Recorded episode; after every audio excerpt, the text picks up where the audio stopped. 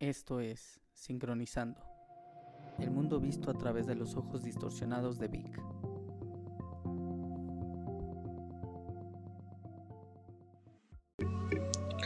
Ok, sí, bienvenidos al 2021. ¿Qué tal? ¿Cómo están? Bienvenidos a una edición más de Sincronizando, el mundo visto a través de los ojos distorsionados de Víctor Alvarado, el Vic. Gracias por estar eh, y escucharme una, una vez más.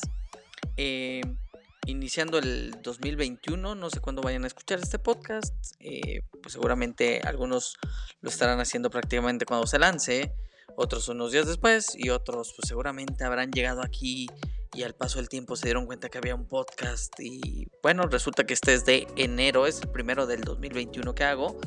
Y, bueno, tengo ya algunos propósitos y uno que voy a compartir específicamente para el podcast de Sincronizando es dejar de usar tanto mi muletilla y siempre este, este, este. Entonces uno de mis objetivos este año, y dije este año por este, no por mi muletilla, es dejar de usar la muletilla este. capaz de que la voy a cambiar por otra, pero bueno, voy a tratar de usar menos el este, y, lo que pasa, y estuve analizando por qué, por qué lo hago, y tiene que ver porque busco seleccionar las palabras correctas y adecuadas. Pero bueno, vamos a intentarlo eh, una vez más, una vez más, eh, me, lo estoy proponiendo y, ojalá lo logremos. Entonces por ahí en, mis medios sociales, búsquenme y me ponen big. hay gente que ya me los contó cuántos este por episodio digo, tan aquí y en Sports Junkie. Entonces, pues bueno, ya, ahí se los dejo. Pues bienvenidos. Eh, en esta ocasión eh, tengo un tema en el tintero. No sé si ese es el mejor para arrancar el, año. Este, pero no lo puedo dejar ahí. Y, creo que entre más pase el tiempo. Eh, no, no, no, le voy, le voy a ir perdiendo el sabor para hacerlo. Entonces, de una vez, ya, hay que lanzarlo hay que lanzarlo. Y hoy les voy a hablar de eh, rock en tu idioma, rock en español, es decir, el documental en Netflix de Rompan todo la historia del rock en América Latina. Eh, la verdad es que eh, con esto del confinamiento, este, un poquito el tema, el tema de los holidays, pues tuve la oportunidad de verlo. Eh, he visto mucho contenido. Eh, le he dedicado tiempo a, ver contenido en las noches. Y la verdad es que tengo que decir que me gustó. Me gustó. Eh, yo soy un, un rockero, un, alter. yo, yo me declaraba siempre de la Alternative Nation. Y, me gusta mucho el rock. Hay, matices del rock que, me gustan más que otras, pero en contexto general soy un rockero y soy un rockero incluso en, mi forma de conducir algunas cosas. Y, me parece a mí eh, eh, que vale la pena hablarlo porque mucha gente que, seguramente escucha el podcast eh, tiene mucho que decir también sobre, sobre el documental. Pero eh, no está exento de, mucha polémica y, por eso quiero platicar. Yo creo que hay, hay, mucho que hablar, pero, pero, me gustaría abordarlo desde, desde diferentes miradas. Lo primero y lo más importante, eh, si ya lo vieron, eh, bienvenida a la conversación. Si no lo han visto, perdón, pero hay spoilers. Entonces, avisados están, va a haber spoilers, voy a hablar. Y voy a dar mi punto de vista, no de la realización un poquito de los temas, eh, pero espero que más allá de, de spoilear y demás, despierten el interés de que lo vean si no lo han visto y si ya lo vieron, de que lo repasen, ¿no?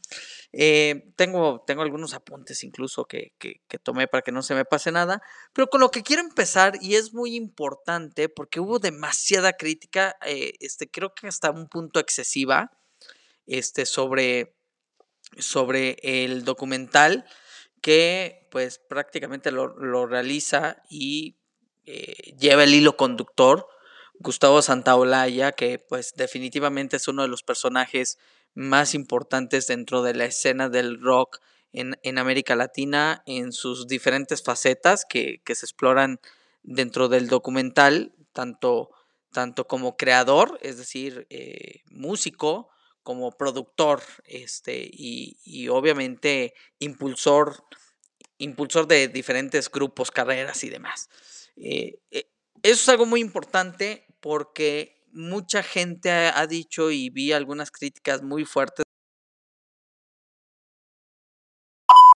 Las críticas que, vi de gente en medios, eh, digamos, reconocidos en medios incluso también de, este, especializados en música, se me hace que también fue muy, este, muy devastadora. Si bien hay algunas omisiones, eh, también hay que, hay que decirlo, hay, hay más aciertos. Y, las omisiones, incluso creo que en la última semana ha salido Gustavo en diferentes escenarios a, a explicar por qué ciertas bandas no estuvieron, este, cuál fue la, complejidad y, lo vamos a platicar un poco. Lo primero que tenemos que entender aquí y que creo que a muchos se les olvidó es que la pieza de seis capítulos es un documental. Y al ser un documental, volviendo hacia la esencia, la esencia del género documental, eh, y aquellos que, que, estudiaron comunicación o que estudiaron cine eh, o que están muy metidos en esto de la generación de contenidos no me van a dejar mentir, un documental es una pieza que valiéndose de recursos audiovisuales eh, eh, muestra eh, el punto de vista del autor o de quien lo hace sobre un tema en específico. Es decir, cuando ustedes van un documental, tienen que saber que se están enfrentando a una visión parcial de entrada, porque es la visión de quien lo produce. En este caso, este, tenemos que entender que es la visión de, Gustavo Santaolalla y, digamos, la gente que le rodea. Entonces, de entrada vamos a ver y, tenemos que estar este, en ese entendido que rompan todo. Se trata de la visión de Gustavo. Eh, obviamente creo que donde pues, todo se sale de control es la historia del rock en América Latina cuando ya le pones ese apellido a Rompan Todo, eh, pues obviamente dices, bueno, si es el rock en América Latina, entonces faltó este, faltó este, faltó de este país, en este país no lo tocaron eh, y, se vuelve complejo. Una de las cosas que me llamó la atención, lo que sí es un, poco la cronología, eh, conocer algunos grupos que de, de, verdad no, no conocía, no había escuchado, sobre todo de Sudamérica, este, pero pero bueno, tiene que ver con esta parte de, cómo crearon este mapa y cómo decidieron hacer el documental. Obviamente es mucho más fácil con la gente que tienes cercana, pero ojo, este, siempre desde el punto de vista eh, de lo que quiere reflejar el autor del documental. Ustedes vayan al mismo Netflix, sobre todo Netflix, este, lo pueden hacer más, más notorio, pero también en Prime puede suceder, en Prime Video. Lo pueden ver. Eh, ustedes vean documentales, por ejemplo, sobre este, la, la mejor dieta para los seres humanos y no sé, empiezan a ver diferentes, por ejemplo, véanlo y aparte le van a jugar con el algoritmo de Netflix y vean las películas que les recomienda y van a ver un documental que habla que la dieta keto es lo máximo del mundo y es la visión. y luego van a ver otro documental con grandes resultados y cómo gente se ha curado de enfermedades y todo, este, siguiendo una, una, una dieta de, de, veganos, ¿no? Entonces, los documentales este, tratan de empujar la visión, la teoría del autor y obviamente intentan incidir en quien lo ve para que tenga ese punto de vista, esa mirada y si no la conozca, la tenga, ¿no? Entonces tú ya puedes empezar a ver, no, bueno, es que yo me identifico más con esto o con el otro, pero al final de cuentas tienes que saber que cuando estás viendo un documental por el simple género, estás viendo eh, la visión parcial del autor, o sea, muy parcial, es decir, es, es la mirada del tema desde el punto de vista de, del autor, ¿no? Una película a veces tiene una historia y tiene diferentes miradas o tiene diferentes protagonistas, diferentes arcos en la narrativa. En el caso del documental es la visión, en este caso, de quien produce o del, director en, este, en, el caso de Rompan Todo. Y lo interesante, y ya vámonos entendiendo primero esto, porque creo que criticar de que nada más es Gustavo y, y sus amigos y este Gustavo y lo que él conoce y dejaron fuera tal y dejaron, dejaron fuera a estos otros que también lo vamos a tocar. Eh, creo que, que no es justo, eh, porque creo que aparte fue un trabajo monumental, porque está bien hecho, eh, hay muchos puntos que están contados, seguramente hay detalles o que se pudieron haber contado mejor, eh, como todo, pero bueno, desde un punto de vista de una crítica, este, pues podemos destrozar cualquier cosa. Mi, mi tema no va a ser una crítica. Definitivamente, una de las cosas que primero tenemos que ver es el, recorrido que hacen. Y ahí es donde le encuentro mucho valor. Empezar desde la época que ni, siquiera a mí me tocó vivir, donde se habla de los grandes grupos que empezaron a, digamos, a castellanizar o a traducir al español las canciones de rock exitosas en Estados Unidos. Este, como Richie Valens empieza con esta eh, musicalización de la bamba y, llevarla y que fuera parte de, del contexto de rock en Estados Unidos, a mí me parece que es un tema este, que no es menor y, llevarlo a, todo el recorrido con, con, la gente del rock de los inicios en México y hacer toda, todo el recorrido hasta que llega eh, un, un auge que lo vemos en los 80 y que se traduce en el, en el sello del rock en tu idioma, que se toca muy bien, la verdad es que se toca muy bien y, toca el impacto, y es ahí donde empezamos a ver este un poco las ausencias, que las voy a tocar muy rápido, ¿no? Este se toca mucho el tema de, de la ausencia de caifanes, se toca muy por encima, eh, no es una ausencia total, pero eh, sí existe y, hay que dejarlo claro. Este no es algo que, que, nos encantó porque sabemos de la trascendencia que, tiene Caifanes, Leonel Jaguares dentro de la historia eh, del rock en, español. Creo que, faltó mucho explorarlo. Eh, las razones exactas no se dan, pero se da a entender que pues no quisieron participar o los managers no quisieron y demás, ¿no? Creo que se quedan fuera, se quedan, se quedan fuera bastantes bastantes, eh, digamos, íconos o personalidades que, creo que, pudieron estar, pero también entiendo por, por qué, porque a final de cuentas no. Eh, y eso es algo que les digo, tiene que ver con, con entender el punto de, vista del autor, ¿no?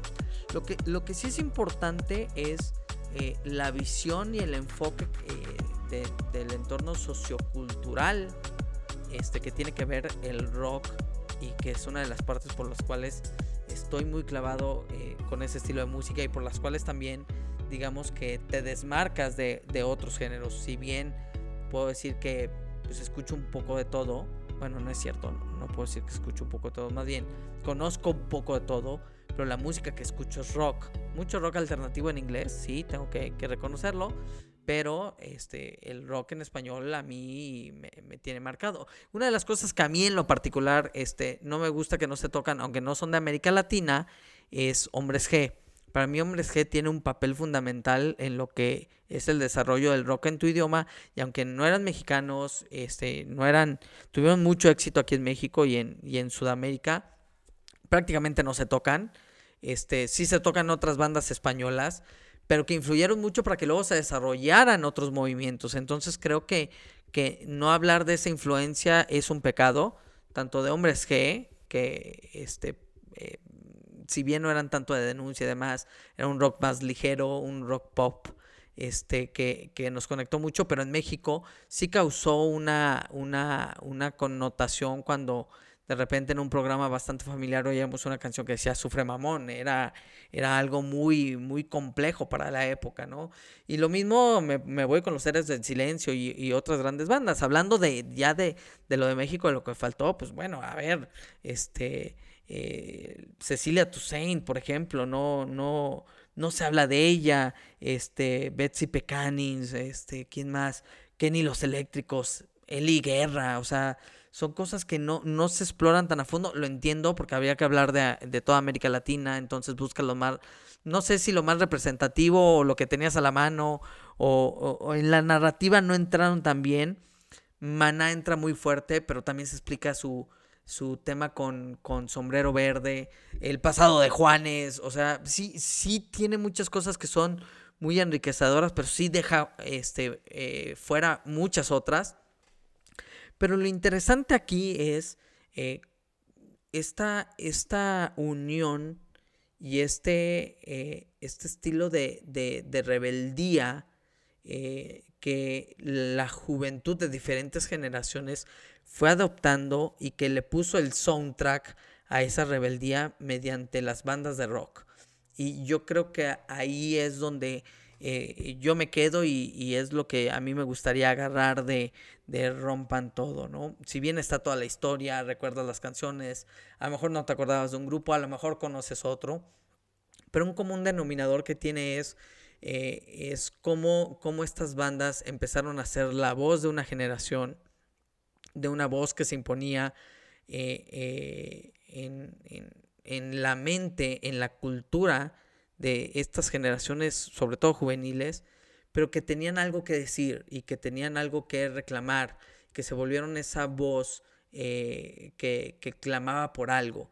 Y creo que ahí tiene eh, el gran valor que históricamente tiene el rock en todos sus géneros, este, dentro de la historia eh, moderna, dentro de la historia de las distintas sociedades donde ha impactado, este, y de cómo ha trascendido no nada más el mensaje a lo mejor político o social que tienen este, algunas bandas y canciones, sino también cómo impactaron todo un tema cultural y yo le llamaría de lifestyle, ¿no?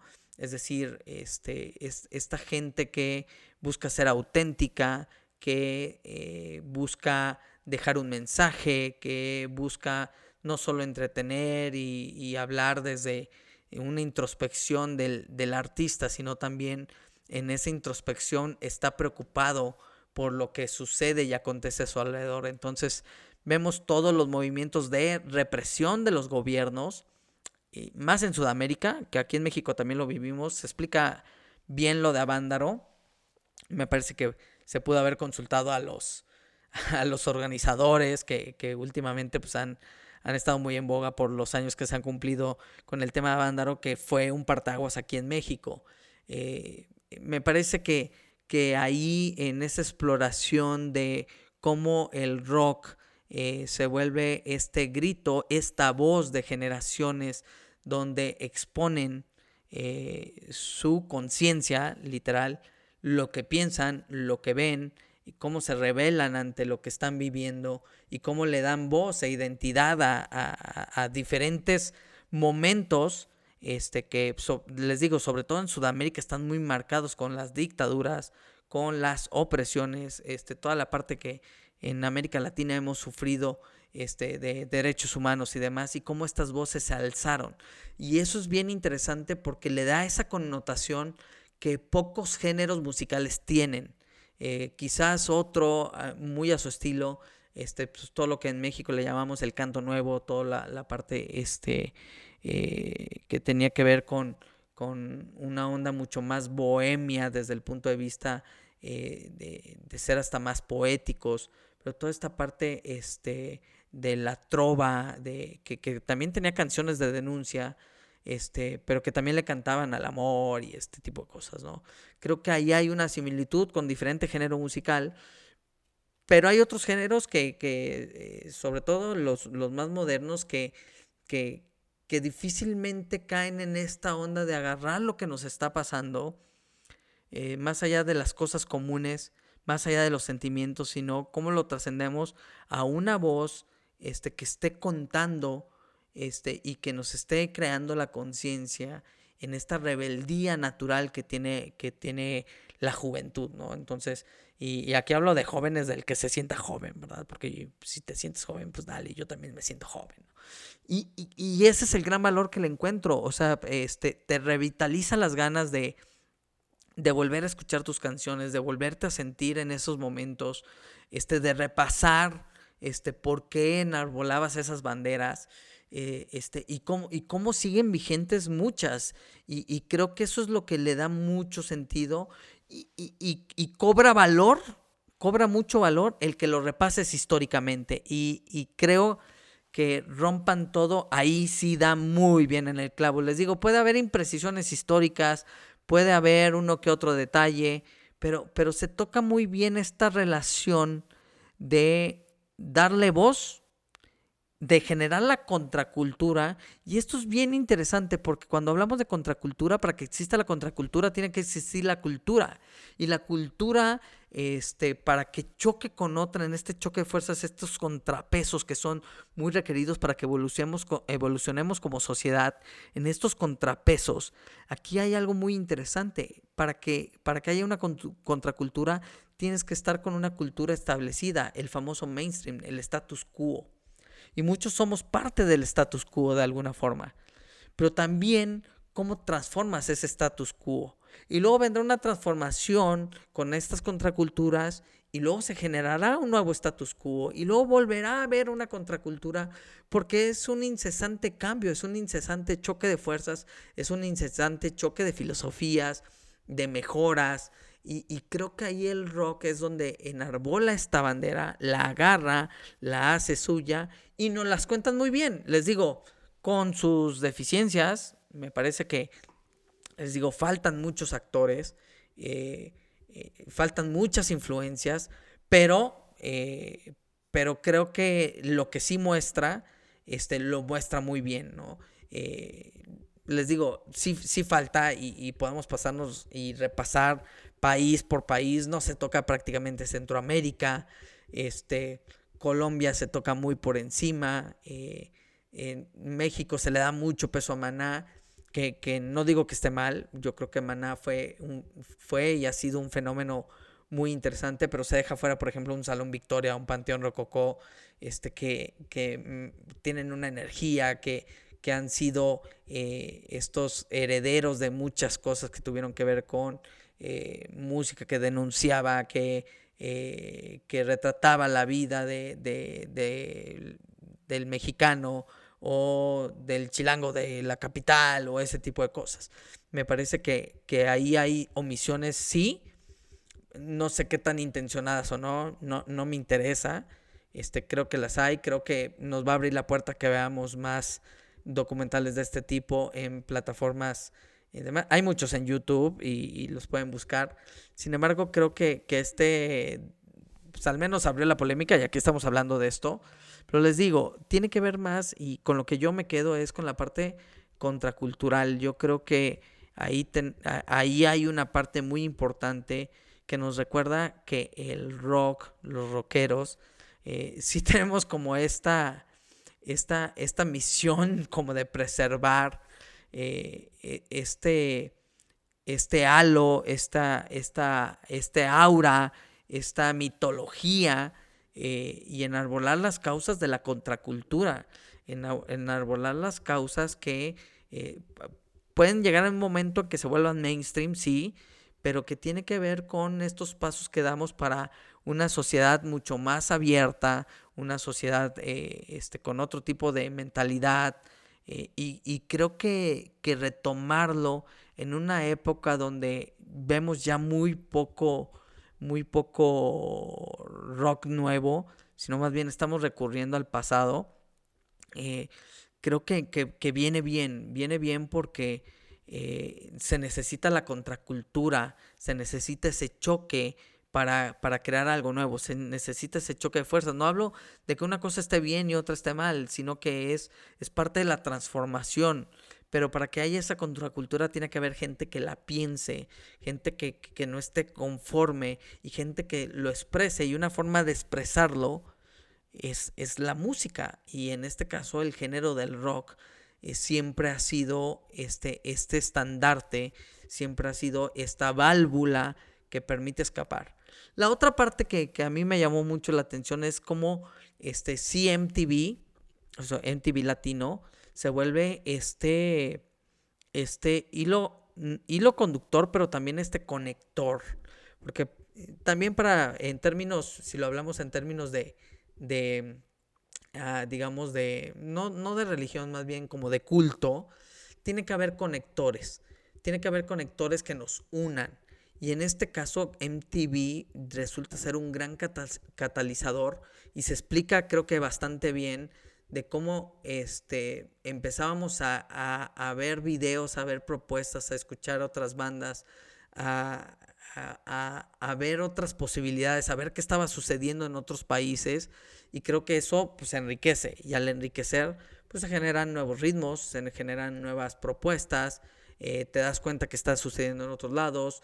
Eh, hay un tema de lifestyle, o sea, moda, forma de vestir, eh, cómo usas el cabello, eh, tatuajes. Eh, creo que hay todo una, un tema de lifestyle que, que, también vale la pena explorar y que tiene que ver con este, esta parte contracultural, pero que fuimos conociendo también por un conector. Y en este caso el conector fue el medio y el medio fue MTV, MTV Latino. Recordar este, a los conductores, eh, toda esta generación que vivimos. la aparición de MTV en Latinoamérica y cómo empezamos a escuchar música de otras latitudes, eh, era, era bastante interesante. La verdad es que lo dejo ahí porque sí creo que es importante el papel de los medios, específicamente en este. Se habla del papel de las disqueras. Y otra cosa que se omite mucho, no, no es, este, me parece que no tenían tanto espacio para hacerlo, que se omite, que creo que se podría hacer un solo documental de, de esa parte, es el tema de la avanzada regia. Eh, creo que ahí hay mucho que platicar. Eh, se toca, se toca el tema, se tocan los movimientos que surgen en Guadalajara, este, que surgen en Monterrey, sobre todo en Monterrey, que creo que fue una época muy prolífica en cuanto a música, pero también en cuanto a mensaje este, de cómo se empiezan a combinar muchas cosas. No se toca el gran silencio prácticamente. Me parece que ahí también hay un tema, sobre todo por, por este, estas combinaciones que luego tienen que ver hasta con el vallenato. Eh, pero bueno, eh, no se toca. Pero toda la avanzada regia, creo que hay un, movimiento muy importante. Hay una contracultura este, que eh, control machete, que sí se toca, les digo un poco, que, luego se complementa muy bien con lo que sucede con Molotov, que se toca mucho más, ¿no?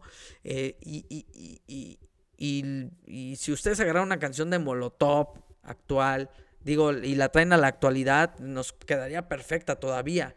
Es decir, son canciones que tienen que ver con la realidad, con la demanda de, de, de, de un México mejor, este, a muy a su estilo, este, esta parte de, de ir en, en contra pero viene también muy alimentado de lo que estaba sucediendo en el norte del país.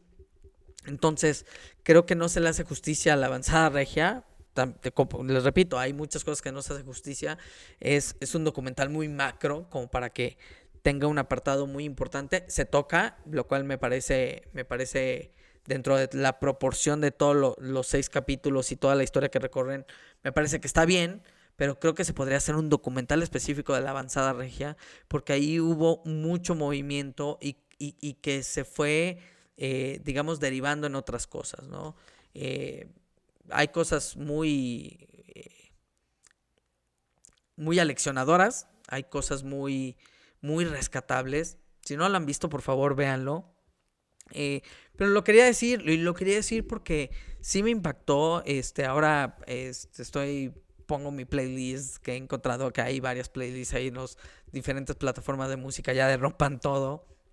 Pero también mi playlist de rock en tu idioma, de las canciones que a mí me gustaban, no necesariamente nada más de América Latina, eh, les digo, hay rock, eh, rock que venía de España que influyó mucho, que movió muchas cosas, este, y las estoy escuchando, me hacen recordar, me hacen recordar este origen, me hacen recordar este, por qué otra música no me gusta, ¿eh? Yo creo, yo siempre he sido este, de la idea de que elegir es renunciar. Eh, y no hablo de que tienes que elegir un, estilo de música y renunciar a los demás, pero, pero sí hablo de que, a ver, eh, en tus posturas, en tu forma de ser, en lo que tú aspiras, sí hay cosas que entran y hay cosas que no. Entonces hay música que sí la tolero, que si voy a una fiesta y la ponen, la tolero, no pasa nada, pero que yo nunca pondría, ¿no? Y, esto tiene que ver con este, lo que tú eres, lo que tú sientes, y creo que esa autenticidad este, la encuentras muy bien en el rock. Eh, te, da una postura, este, tiene, tiene muy claro eh, esta, esta, parte de, de, rebeldía, de contrapeso, de, de, de ser la voz este, de, las generaciones, de las nuevas generaciones que, buscan eh, romper este status quo, donde quieren encontrar sus espacios, donde se quieren expresar. Y, y, creo que la serie, aunque no retrata exactamente todo, sí habla desde los hoyos funky, desde los lugares donde a escondidas tenían que, que juntarse para escuchar sus tocadas o para este, eh, hacer su música, eh, cómo, cómo, cómo, se retrata toda la represión, este, las amenazas a, los, los, exilios, y, y, creo que ahí está el verdadero valor, eh, además de, del repaso musical, el verdadero valor del documental tiene que ver eh, que nos muestra muy bien cómo el, el rockero, el, el rock, en sus diferentes matices, desde el trash, desde el rock pesado, desde el heavy metal, o irnos a un rock pop mucho más ligero, o a los derivados mucho más alternativos, que tengan que ver incluso con el folk de cada país. Creo que ahí hay algo muy interesante que te regresa un poquito a las raíces, que te lleva un poquito al futuro con artistas mucho más contemporáneos, que te regresa al pasado y que te cuentan este, todo lo que sufrieron y los trasfondos de las canciones, todos los movimientos incluso a nivel locales donde los fans se desbordaban y que incluso eh, la historia, cuentan la historia y, le da el nombre en, en, este acto de rebeldía al documental y que termina siendo un rompan todo, pues, tiene que ver con eso, con cómo rompemos este, ese status quo. Y, y el rock es una manera y fue una manera y se estableció así porque rompió el status quo, generó ritmos que no se escuchaban antes, eh, generó una forma de bailar que no se tenía antes, eh, se reveló ante lo que existía y ahí es donde nace el rock y, y, ha ido transformándose, pero sigue siendo ese motor que impulsa y que genera una revolución, este que incluso este, se platica un poco con fobia. Yo recuerdo Revolución sin manos, ¿sabes? Este, y, tiene mucho que ver con esos mensajes. Paréntesis, me acabo de acordar, no se menciona Azul Violeta, que tiene ahí algunos componentes donde empezamos con estas ondas tipo James Addiction que estaban pasando en Estados Unidos, pero bueno, X, me, me vino el flashback y lo quise mencionar. Pero bueno, justo, justo esa parte es la que con la que me quedo, con la que le doy valor y con la que los invito a que con esa mirada lo vean, que lo vean como este por qué los rockeros luego este, dicen que tenemos este aire de, de eh, la demás música no sirve y demás. No, no es que no sirva, creo que a veces no se expresa de la manera correcta, porque el rock tiene que ver más con un movimiento, con una forma de pensar, este, se traduce en un lifestyle, pero tiene que ver este, consciente siempre con un, un, movimiento contracultural. Y, creo que, que, luego no se expresa tan bien, pero sí al hablar de contracultura sí, sí se habla de contracorriente. Entonces, este, sí se lleva un poco la contra, y a veces no un poco, mucho la contra, se lleva la contra.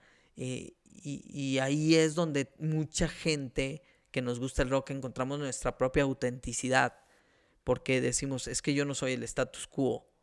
Yo, es más, cuando llego al status quo, cuando me vuelvo parte del status quo, no me siento cómodo y voy y busco alternativas. Y ahí es donde se genera la creatividad, se generan este, nuevas voces, se generan este, nuevas narrativas musicales incluso, se, eh, se, se, saben parte de, de, de la sociedad y se saben parte de, de los problemas que aquejan a la sociedad, de los problemas que aquejan a esas generaciones y salen a cantarlas, literal, salen a, musicalizarlas.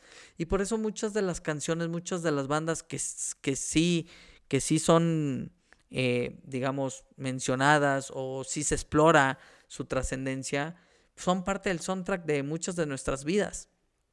Y, y yo me identifico. Y entiendo que a muchos el rock no les guste o tengan otras preferencias musicales, pero tendría que explicar desde mi punto de vista por qué rompan todo. E, es, muy interesante. Y a los que no les encanta el rock o, o, no entiendan bien, que digo, vean el documental, la verdad es, es muy interesante. Este, sobre todo si, si traen esta espinita de, de eh, una lucha, una causa social o ahí el, el, rock siempre ha sido el refugio para esos inquietos, ¿no? Este, hay otros géneros, no digo que no, hay otros géneros que también recogen estas inquietudes, pero a lo largo de la historia, y este documental les digo, lo retrata muy bien, toca un poco también de lo que pasa sobre todo en el mundo anglosajón, que, que, que también este, siempre han sido una, una especie de contracorriente, una, una contracultura, una oposición al status quo y creo que vale la pena que le echen un vistazo. Y bueno, ya con esto, con estas reflexiones, este, me despido eh, en esta ocasión. Eh, estoy preparando un tema, eh, me quedé pendiente con platicar de ustedes sobre las reflexiones pandémicas, parte 2.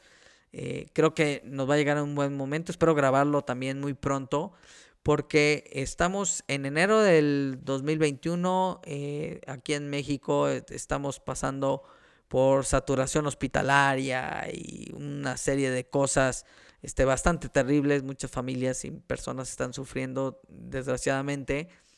Pero vale la pena que reflexionemos porque creo que la pandemia nos ha dado esta oportunidad y me dio la oportunidad de ver Rompan Todo.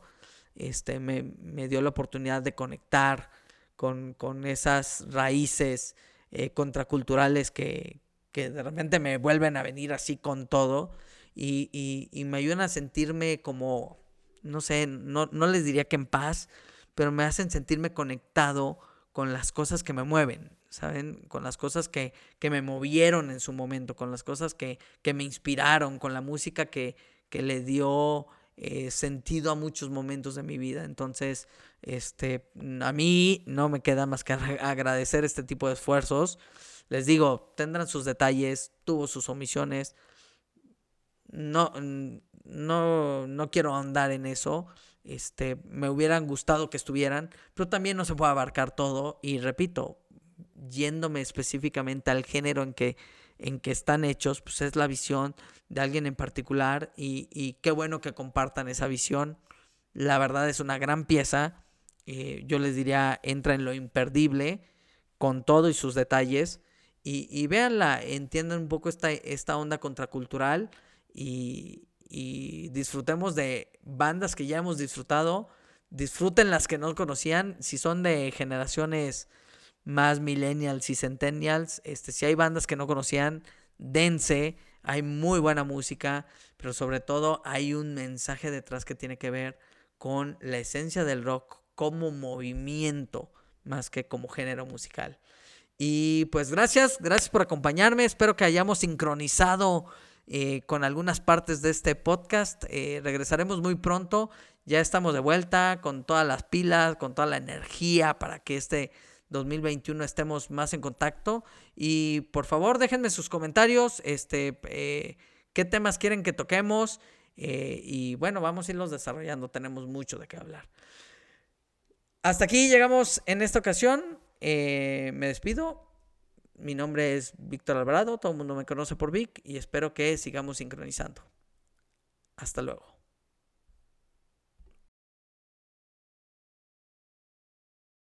¡Yay!